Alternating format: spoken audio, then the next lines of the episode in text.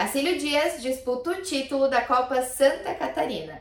No Minuto Diarinho de hoje, vamos falar sobre essa decisão importante do Marinheiro que acontece nesse domingo, com oferecimento de Promenac Motos Honda. O jogo é contra o Ercílio Luz às 3 horas da tarde no Gigantão das Avenidas em Itajaí. Para garantir a taça e a vaga na Copa do Brasil de 2023, o Marinheiro precisa apenas de um empate. Para a equipe do Tubarão sair de Itajaí campeã, só a vitória interessa. O Marinheiro tem a vantagem do empate após segurar o 0 a 0 no jogo de ida da final, que foi disputado em Tubarão no último domingo. Como teve a melhor campanha da primeira fase, o Marcílio joga pela igualdade na soma de resultados para ficar com a taça.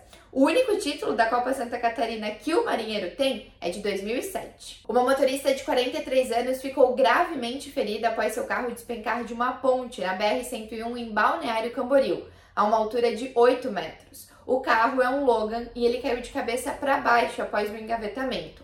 A condutora foi socorrida pelos bombeiros com ferimento em uma das mãos e também suspeita de fratura nas costelas. A Polícia Civil de Itajaí prendeu sete pessoas durante a operação nesta sexta-feira. Um suspeito, inclusive, continua foragido e oito mandados de busca e apreensão foram cumpridos. Todos os envolvidos são acusados de integrar a organização criminosa PGC. Mantenha-se informado, acesse diarinho.net.